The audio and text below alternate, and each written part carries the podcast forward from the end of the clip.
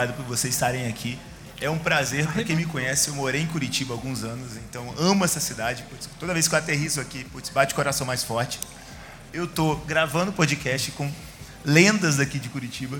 Então, primeiro, vamos combinar primeiro uma coisa. Toda vez que eu falar bom dia, boa tarde, boa noite, vocês vão fazer o quê? É para gritar, galera. Então, é essa a ideia, e todo mundo vai falar isso e eu quero gritar. Assim, pensa que podcast é gravado em estúdio e tal. Quando a gente grava ao vivo, a gente quer que os ouvintes percebam que a gente está gravando ao vivo. Então, essa é a ideia, beleza? Para me acompanhar, Léo fazendo a sua estreia no podcast já ao vivo, que a gente mete pessoas em furada. Ô, louco, bicho! Léo, por favor, cara. Fale sobre você, o que, que você está fazendo aqui. Tá e já bom. introduz os clientes, por favor. Maravilha. Primeiro de tudo, é, vocês precisam gritar um pouquinho mais alto para o microfone captar vocês. Então vamos tentar de novo. Bom dia, boa tarde, boa noite. Agora, vai. Agora foi. Maravilha.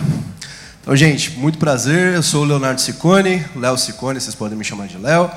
É, eu sou arquiteto de soluções especialista em banco de dados, que é o melhor tópico do mundo. Daqui a pouco a gente vai falar disso. Eu também estou aqui acompanhado com essa galera fera. Estou muito feliz de vocês virem aqui compartilhar a história de vocês. Acho que é muito fantástico. Não ia ser tão legal se a gente só falasse da gente. É totalmente sobre vocês. Então é muito legal que vocês vieram até aqui e compartilharam as histórias das, das empresas e as histórias de sucesso de vocês. Então, primeiro de tudo, muito obrigado pela presença, gente. Valeu, valeu.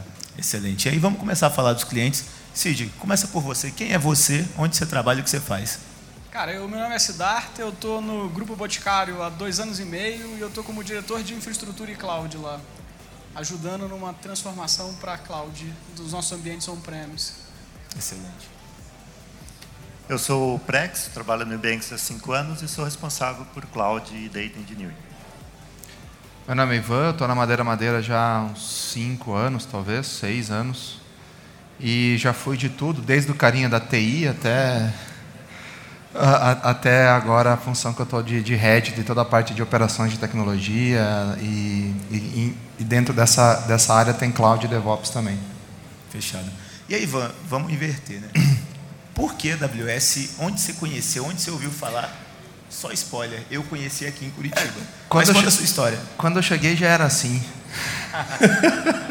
Não, a gente, a gente já começou desde o início com a AWS, né? Porque a gente começou muito pequeno, numa startup muito pequena e a AWS aj- ajudava muito a gente nesse sentido, ajuda ainda em todos os tamanhos, né? Então, desde que a gente era early stage, a gente tinha umas pequenas contas e, até hoje é, é- a elasticidade é muito importante para nós, assim.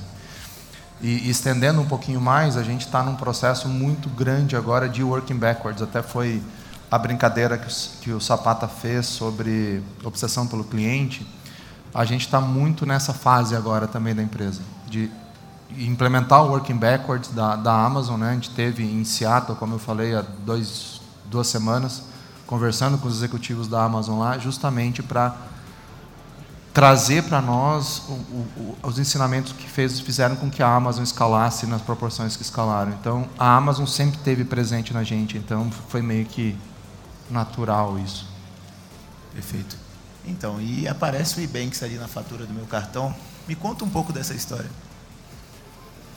Então, o Nubanks tem uma história muito legal, porque ela foi uma empresa que começou aqui em Curitiba, né, em 2012, com, com essa missão aí de, de dar acesso e continua tendo essa missão é, até hoje, né? E realmente é um grande parceiro aí de, de, de marcas é, globais, né? Muita gente aqui deve ter a, na fatura do Spotify ali, né? Então, além de Shopee, Shein, várias outras, várias outras coisas.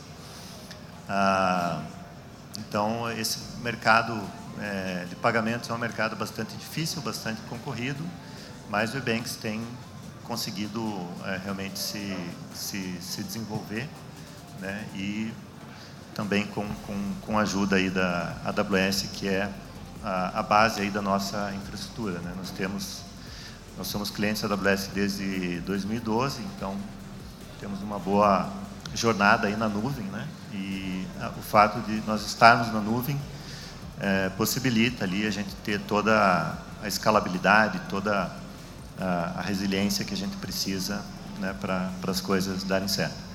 Para você que tem a fatura com Spotify, podcast AWS Brasil, estamos no Spotify também. Tirando o jabá, Cid, por favor, cara, fala um pouco sobre essa história aí, como é que você conheceu a AWS? É, eu, pessoa física, já sou usuário da AWS há um bom tempo, mas o grupo Boticário sempre veio experimentando a AWS. Então sempre teve um produto, apesar da, da nossa da nosso workload mais pesado ainda estar no data center, a gente vinha experimentando e usando a AWS. Em 2020 a gente adquiriu a Beleza na Web, que é o maior e-commerce de beleza do Brasil e toda a plataforma da Beleza na Web já rodava em AWS.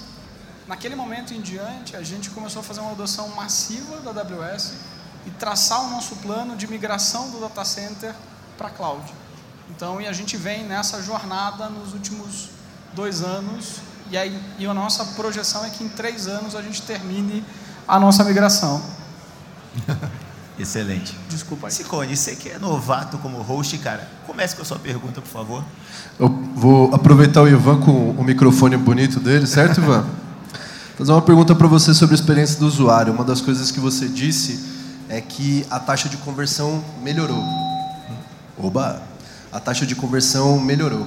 Uhum. É, a que você acha que se deve isso? Se deve à infraestrutura, se deve ao trabalho que vocês fizeram? Qual que seria a correlação entre a melhora na taxa de conversão e o trabalho que vocês fizeram? Perfeito. Não se deve só a uma coisa, né, obviamente. Obviamente que a plataforma da AWS, a plataforma de, de serverless, principalmente, de computação em nuvem, ela é um facilitador, um enabler muito potente. Né? E, e auxilia com que a gente ganhe muito velocidade. Eu acho que velocidade é uma palavra muito chave nisso. Velocidade e escala. Né? Obviamente sem perder as outras coisas de segurança, resiliência, etc. Mas também há uma teve muito trabalho do time nisso, nisso né? Teve, muito trabalho do time em entender o que a gente estava, em analisar os dados, né? igual a Ebank faz, né? ser mais data-driven nisso, analisar todas as informações que a gente recebe, usar um pouco também da experiência da Amazon com o The Voice of Customer, isso é fundamental, né? ouvir os nossos clientes, né? trabalhar por eles, para eles e ouvi-los, né? entender suas dores, entender seus, os seus anseios. E, e, e, trabalho, e trabalho forte, trabalho muito forte. Né? Então a gente fez muita coisa. Se for falar aqui de, de como era a nossa estrutura é, cinco anos atrás para como é hoje, é uma mudança gigante, né? inclusive mudanças de paradigmas, de forma de trabalhar, de, de formas de montar time. Mas é óbvio que no, no, fim do dia a tecnologia, né? pessoas, tecnologia e processos é o que, é o que move isso. Né? E quando a gente usa uma infraestrutura serverless, pensando nesses últimos dois anos, o que aconteceu com o mundo, etc, etc.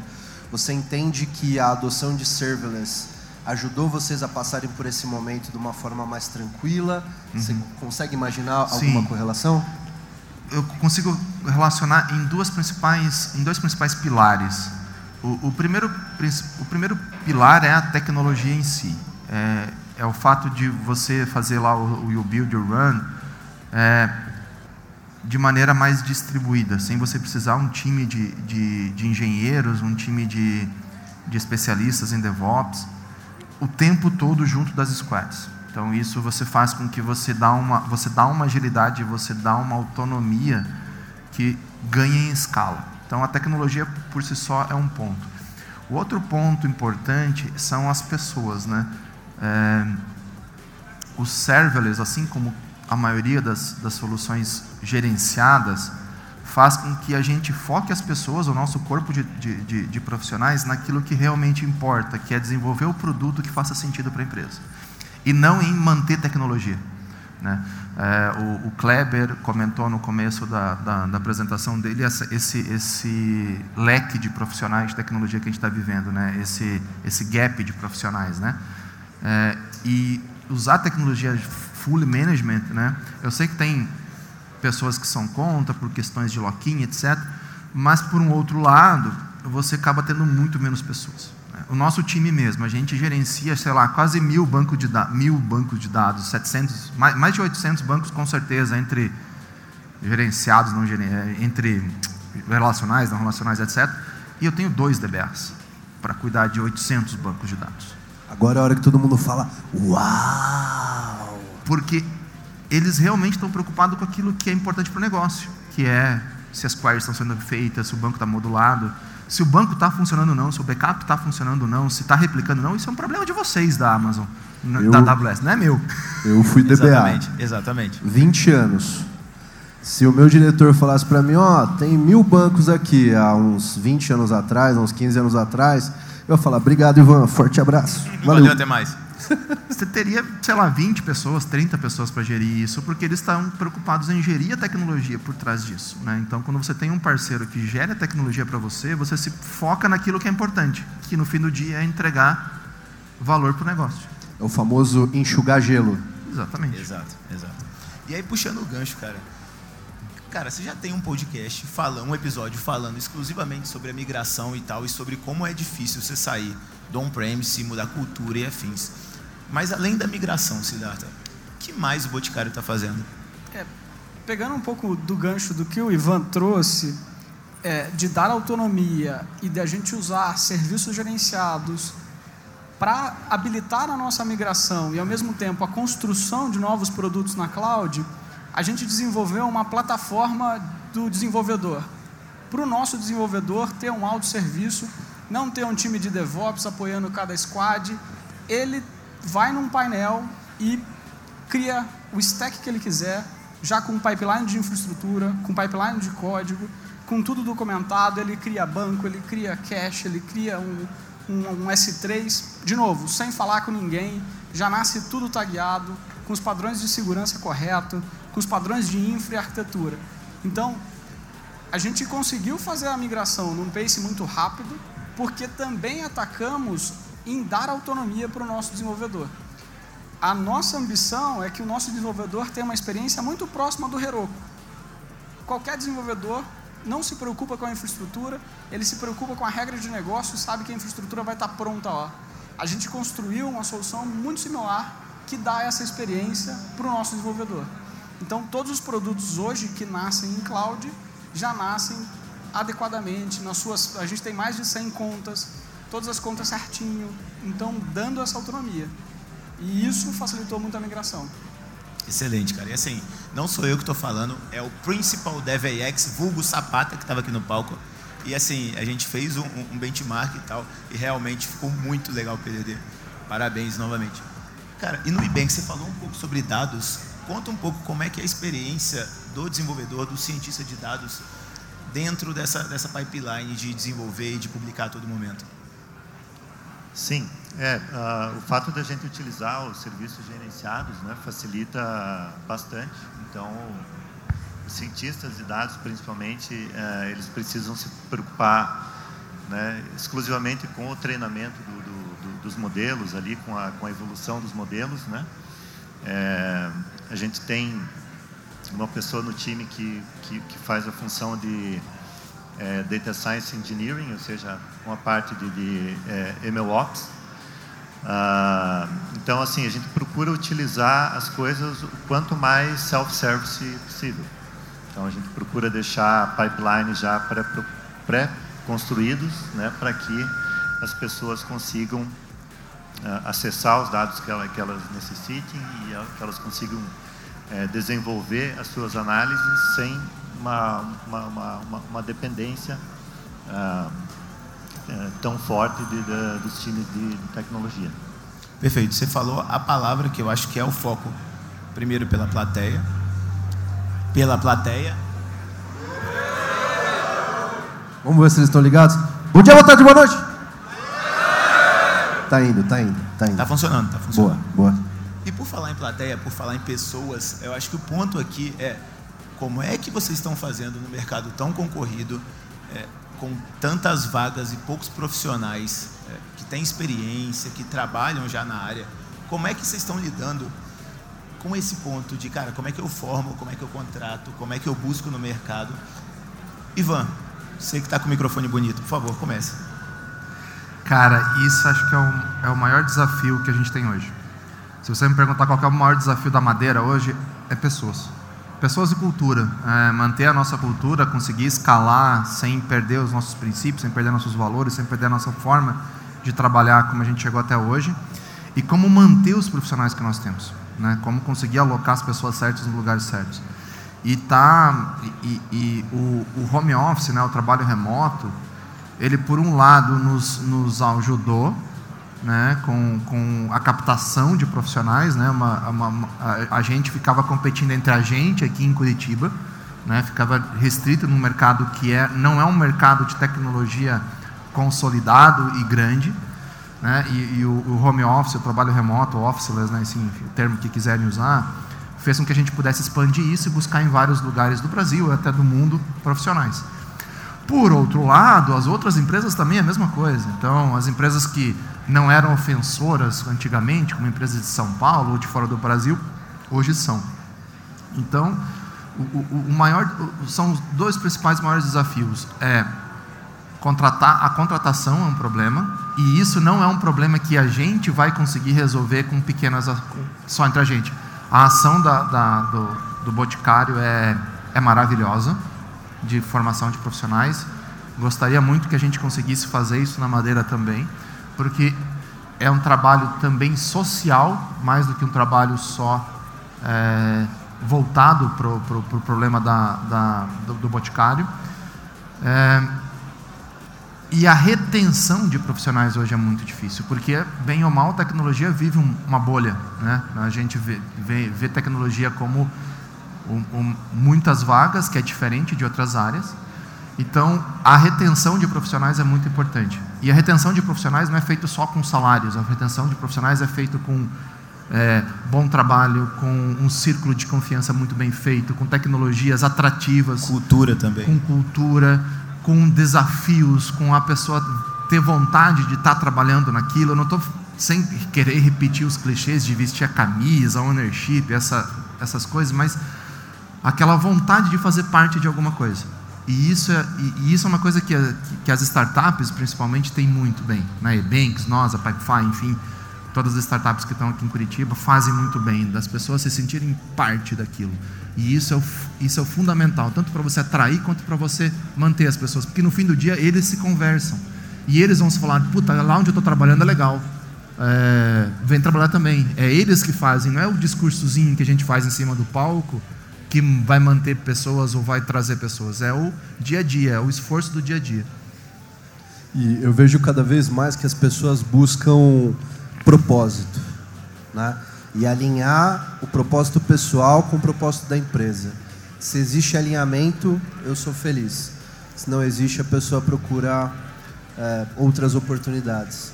Então, já se foi o tempo, né? Conforme as gerações vão avançando, na minha opinião, a gente precisa entender que aquele indivíduo ele também tem ideias, ele também tem ideais, ele vai querer alinhar isso com a empresa onde ele está. E falando de propósito, Cid, de novo, é, fantástico, fantástico. É, espero que você entenda que o impacto não é só na vida daquela pessoa que vocês estão treinando. Às vezes vocês estão mudando a vida de uma família. Então é muito bacana. Parabéns pela iniciativa de novo. Para quem não sabe do que ele está falando, Cid, fala um pouquinho desse programa.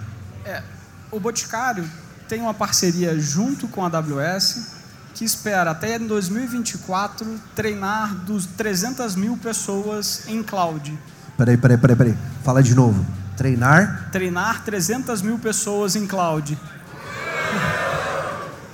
É, isso é um propósito super bacana, é dar acesso a quem talvez não teve a oportunidade de conhecer esse mundo.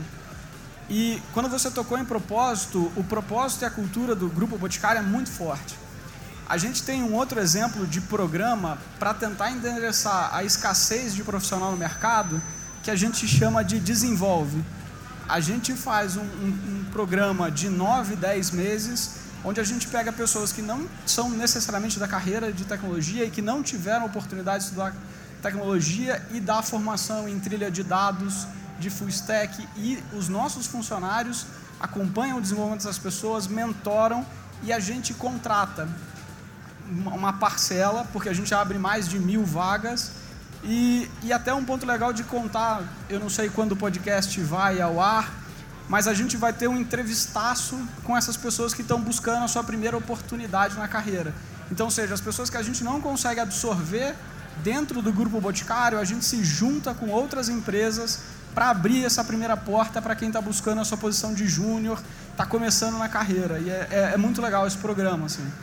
E pegando o gancho de como é que a gente retém profissionais de tecnologia no mercado tão competitivo, é, eu concordo muito que é uma combinação de fatores, né? É cultura, é ambiente de trabalho, é remuneração, é propósito naquilo que a gente está fazendo, é desafio técnico, construir um negócio da hora motiva as pessoas, assim. E a gente conseguiu ter, a gente consegue ter isso tudo dentro do, do grupo Boticário.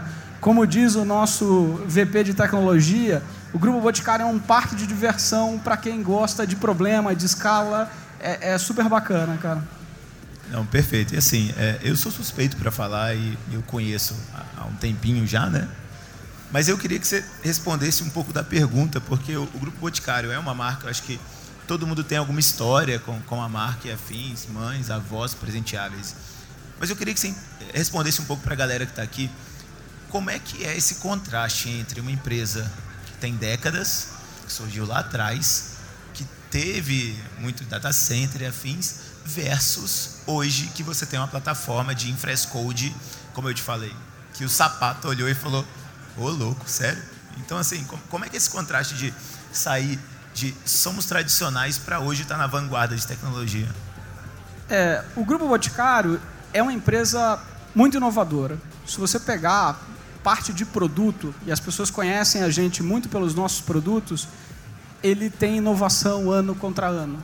Coisas assim que eu, quando não conhecia até estar no Boticário, o Boticário não testa em animais há milhões de anos.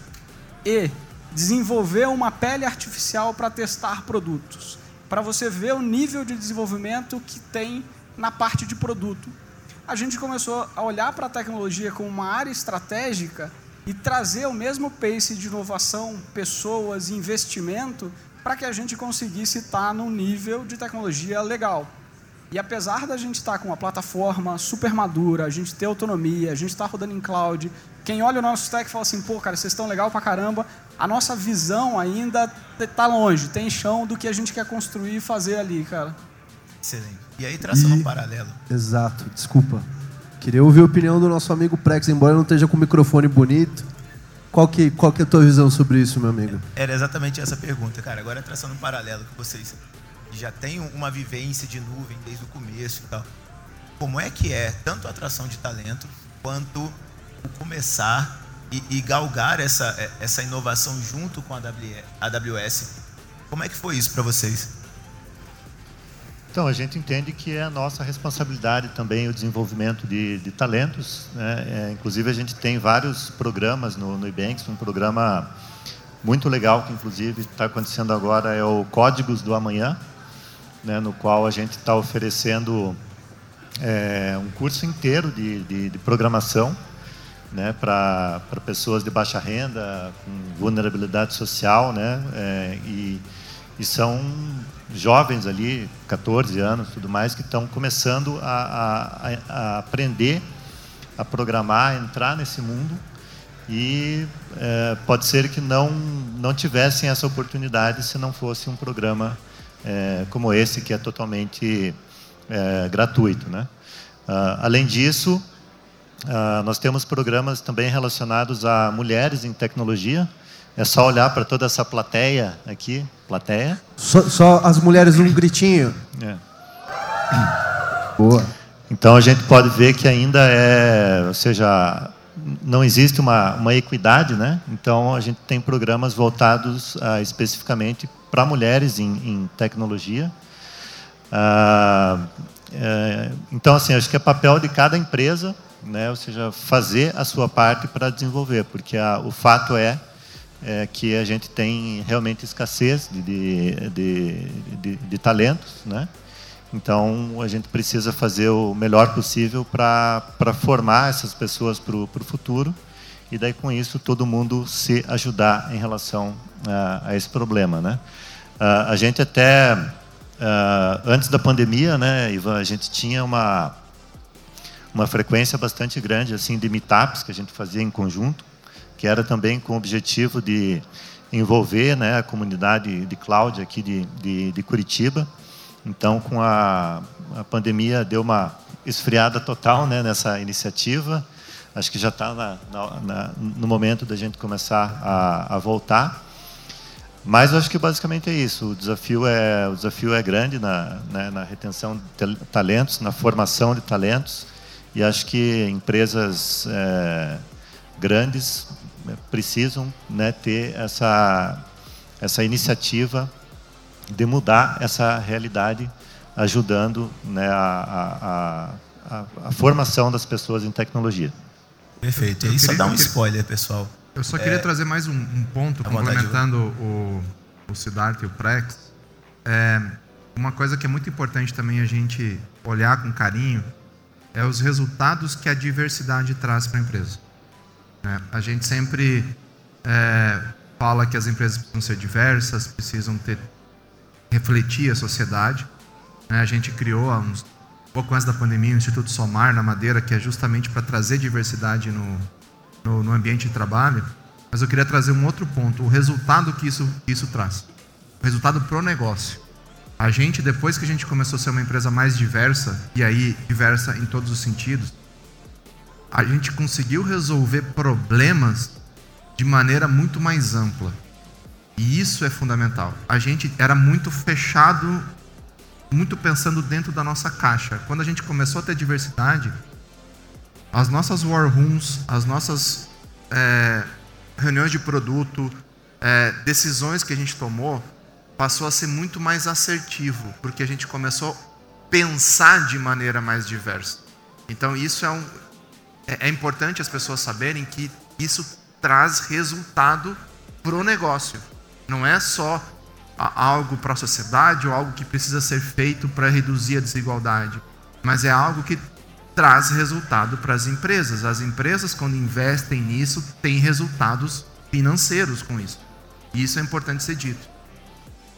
Perfeito. E aí, falando um pouco mais sobre comunidade, aí dando um spoiler, é, você falou sobre pandemia, sobre essa quebra que teve em eventos, a gente tinha, aliás, a gente tem, mas não é tão frequente mais, o AWS User Group aqui em Curitiba. A gente fez alguns eventos antes da pandemia. Sapata participou de alguns, eu participei de outros, e a ideia é que a gente retorne com esses eventos agora. Então aí para o próximo mês, quem tiver interessado, procure a gente. A gente vai voltar com esses eventos. E aí, puxando um pouco sobre pessoas e sobre a AWS, como é que as pessoas da AWS sejam parceiros, sejam arquitetos, como é que é a interação de vocês com as pessoas, com o pessoal que trabalha com a AWS ou com a AWS no dia a dia? Pode começar, Ivan.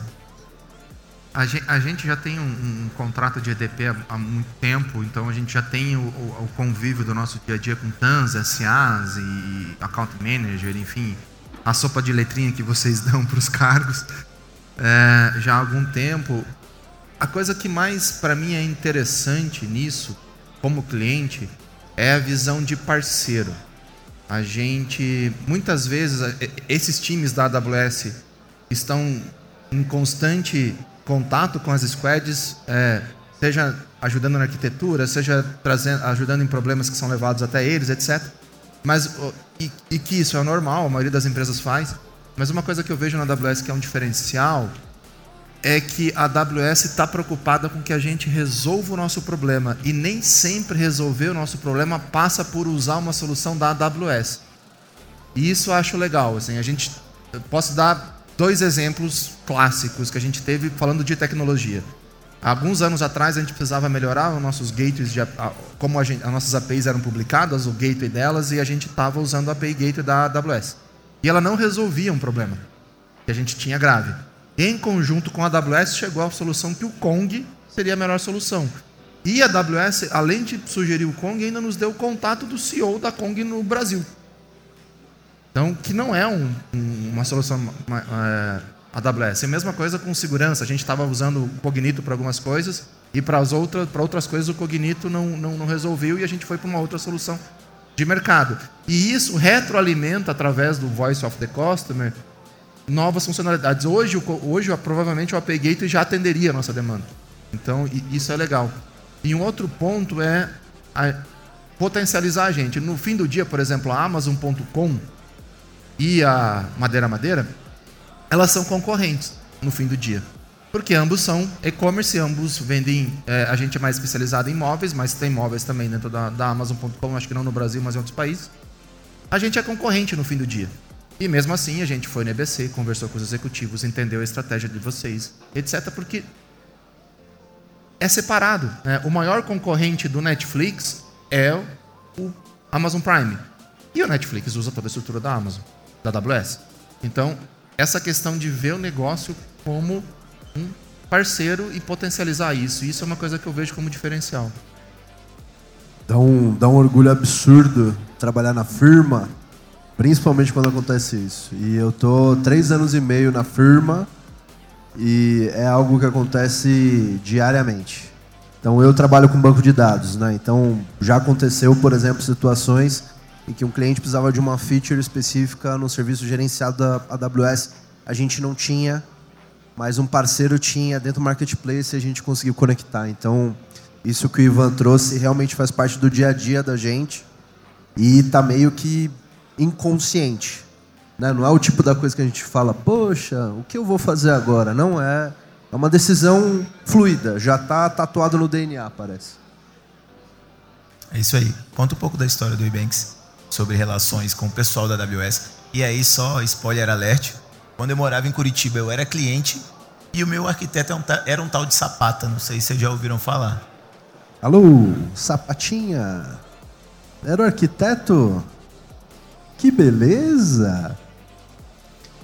Uh, então, o, o Ebanks tem uh, o contrato EDP, né? Uh, quer dizer, o Enterprise Support, né? Desde 2018 com a AWS. Então, a gente tem sempre um time ali de arquiteto e de é, Technical Account Manager que, que nos suporta. A gente está sempre junto em todas as decisões é, ali de arquitetura. então, é um time que é bem proativo. Eles não esperam a gente perguntar, eles sabe, analisam ali as coisas e oferecem soluções proativamente. Uma coisa que me chama bastante atenção na AWS é realmente o pace de inovação. Né? A gente assina lá o AWS What's New, e é até curioso, porque às vezes a gente está pensando em melhorar alguma coisa, né? fala, pô, isso aqui a gente está precisando melhorar, e daí passa um dia lá, vem no AWS What's New. A AWS lança instâncias é, Graviton, Prato, não sei que, tal, tal, tal. Daí a gente tem até a impressão de que a AWS está ouvindo a gente na Alexa ali, né? Não, os caras, os caras ouviram a nossa Alexa aqui e fizeram o que a gente está precisando aqui. Então é esse, esse pace de inovação assim é, é, é bem legal, assim, é uma para mim é um, um dos pontos principais. Excelente. Não sei se eu faço a mesma pergunta para o Siddhartha, mas vai. Como é que é o time que atende vocês, cara? Eu, eu fiquei pensando se eu respondi essa pergunta, né? Porque, para quem não sabe, quem atende a nossa conta é o Thiago Couto, que aqui está.